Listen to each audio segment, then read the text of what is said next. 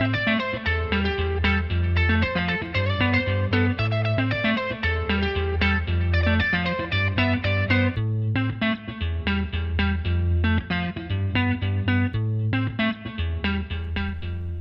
のラジオは好きな植物とその他好きなことを好き勝手に話すラジオです。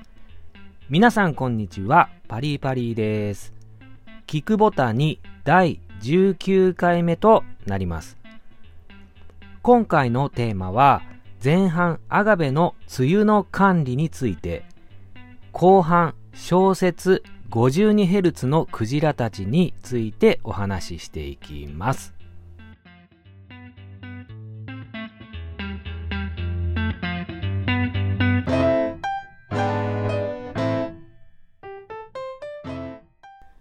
まずは前半、アガベの梅雨の管理についてお話ししていきます。多肉植物にとって日本の梅雨はとても厳しい季節となります。梅雨の季節は雨が多く、湿度が上がり、日照時間が少なくなります。アガベはもともと乾燥地帯に自生する植物ですので、梅雨の育成条件は悪条件が揃ってしまっていると言えます。湿気に弱いメリコニシキやユタエンシスなどはこの時期室内管理が良いかと思います。室内管理は梅雨も関係なく育成が可能となっております。他のアガベは屋外でも枯れることはありませんが、この時期一番気をつけなければいけないのが徒長です。水分が抜けにくく、日照時間が少ないので徒長しやすく葉が伸びて形が崩れやすいと言えます。一度徒長した葉は修正不可能となっております。では、どのように管理していけばよいかですが、うちでは梅雨の季節はできるだけ成長を止める管理を心がけています。まず雨が当たりにくい場所に鉢を移動させてあげるとベターかと思います。アメリカーナやオバティフォリア、パリーなどは雨ざらしでも問題ありません。湿度が高いので室内や温室に入れる場合はサーキュレーターはいつもより強めに当てています。次に水やりですが春の時期よりも間隔を倍ぐらいに伸ばしています。この季節完全に水を切るやり方もありますが完全に水をやらない方法は実は管理が難しくなります。梅雨はだいたい2ヶ月弱ありますがその間に一度も水やりしない状態で放置してもまず枯れることはありません。ただこの状態は非常に葉焼けのリスクが上がります。梅雨の季節でも晴れの日はありますので水分が少ない状態でいきなり強烈な太陽光を浴びると葉の表面が焼けてボロボロになります。ですからうちでは梅雨の時期も完全に水を切るやり方はしていません。もし完全に水を切るならば室内に入れてしまった方が良いかと思います。この場合晴れ間が出たからといって外に出したり梅雨が明けてすぐに直射日光に当てないように注意してください。梅雨明けを確認したら水やりをして1週間程度は鉢底網を乗せるなどの遮光をしておくことをお勧めします。鉢の数が少なければこの方法か一層 LED 管理が一番楽かと思いますが鉢数が100を超えてくると現実的ではなくなってきます。梅雨という難しい季節の管理は環境によっても違ってくるので一概には言えません。私も何度も失敗していますし今でもやらかしてしまうこともあります。株の状態や種類によっても管理が違いますので毎年経験を積ましてもらっているといった感じです。湿気徒長葉焼けを水分コントロールと日照コントロールによっていかに防いでいくかということを念頭に置いてこの時期の管理をしてみてください以上アガベの梅雨の管理についてでした。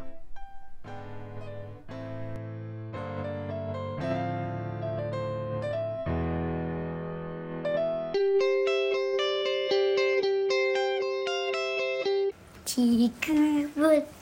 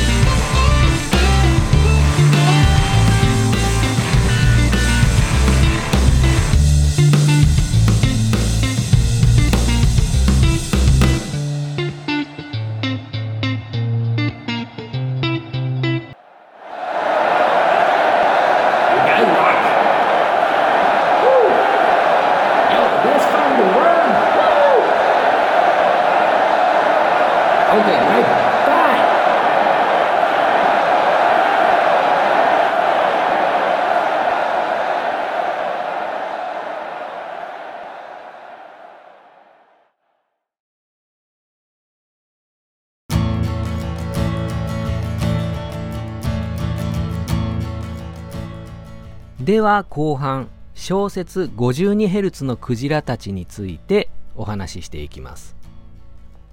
52Hz のクジラたちは町田園子によって2020年に書かれた小説で2021年の本屋大賞も受賞しています。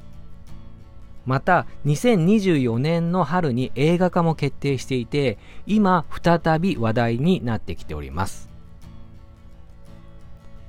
では今回もあらすじからご紹介していきます。東京から全てを捨てて大分の海辺の田舎町に越してきた三島紀子。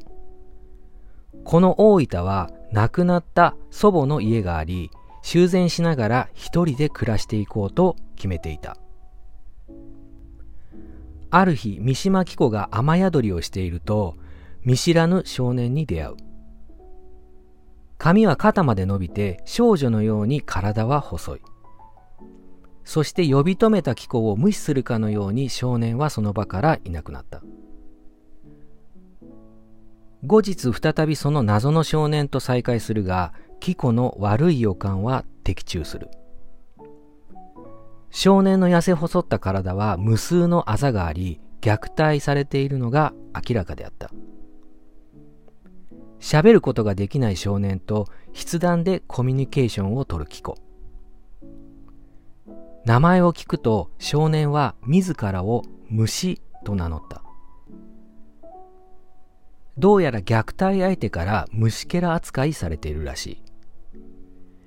キコは少年に52という仮の名前を与えて彼を救い出すと誓い行動を開始する。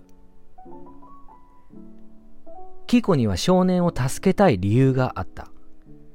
それは過去の自分と少年が重なって見えたから。そして次第にキコの過去が明らかになっていく。ああだこうだしてキコと52と名付けられた少年の行く末は過去と向き合い彼を助けることはできるのかというのが冒頭のストーリーとなっております。作者の町田園子は2023年の本屋大賞で空ご飯で再びノミネートされこちらも映画化が進んでおり2作連続の映画化ということで今読んでおくべき小説家の一人となっております。文章は余計な描写がそぎ落とされてとても読みやすく登場人物たちの心情描写も最小限となっています。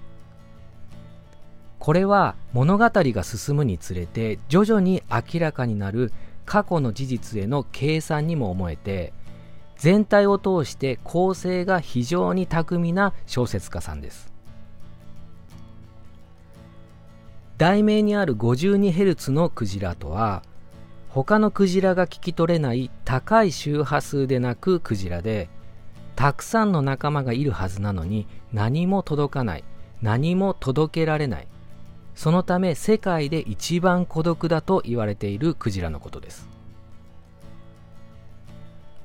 他の仲間と周波数が違うので仲間と出会うこともできない。群れが近くにいても気づかれない孤独なクジラは過去の自分そして現在虐待を受けている少年に重なります。三島紀子には辛い過去があります。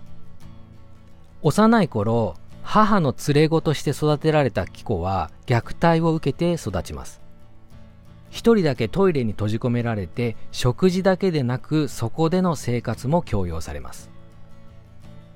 高校卒業後も決まっていた就職を辞退させられ義理の父の介護をたった一人でやらされます。義理の父の容態が悪化すると母親はお前が代わりに死ねばいいと貴子に暴言を浴びせます。誰にも相談できず家族から人生を搾取され続けるキコは 52Hz でなく孤独なクジラそのものでした。もういっそ死のうと家から飛び出して街をさまようキコを助けたのは岡田安吾という人物です。安吾は 52Hz のキコの声を聞き深い深い人生の闇から救ってくれたヒーローでした。しかし今もう暗号はいません。キコは寂しくて死にそうな時に 52Hz のクジラの音声を聞くのです。物語は少年を救おうと奔走する現在と主人公の過去が同時進行で進んでいきます。話が進むにつれて明らかになっていく三島紀子の過去と少年の現在がオーバーラップしてぐいぐい話に引き込まれていきます。余計な描写がないので読み始めたら止まらずノンストップでラストは号泣してしまいました。この小説のテーマは救済と贖罪となっております。人は人に出会うことによって良くも悪くも変わることができる。そのつながりによる救済と喜びそして後悔と贖罪。人は誰もが孤独な 52Hz の声を上げている。自分が誰かのその声を見つけた時に本当は自分も見つけられているのかもしれない。助けることで助けられているのかもしれない。それが人と人のつながりそして希望というものなのかもしれません。私自身誰かの 52Hz の声を聞き逃していないか。もし聞こえない声に気づくことができたら自分の周りの人たちにもっと寄り添うことができるかもしれないと読んだ後に前向きな気持ちになれました。読み終えた後の余韻が何日も消えない素晴らしい本だと思います。これを聞いて興味があった人はぜひ読んでみてください。以上後半小説 52Hz のクジラたちについてでした。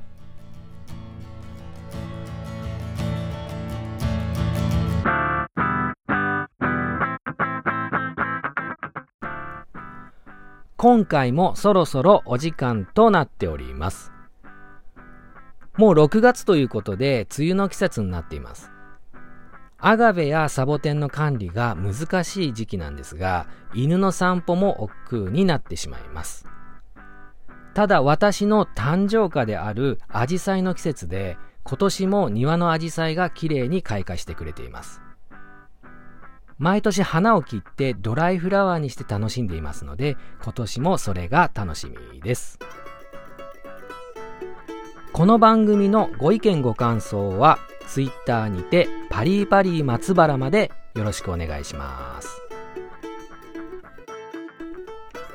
人というのは最初こそもらう側やけんどいずれは与える側にならないか。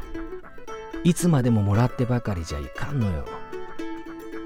お届けしたのはパリーパリーでした。バイバイ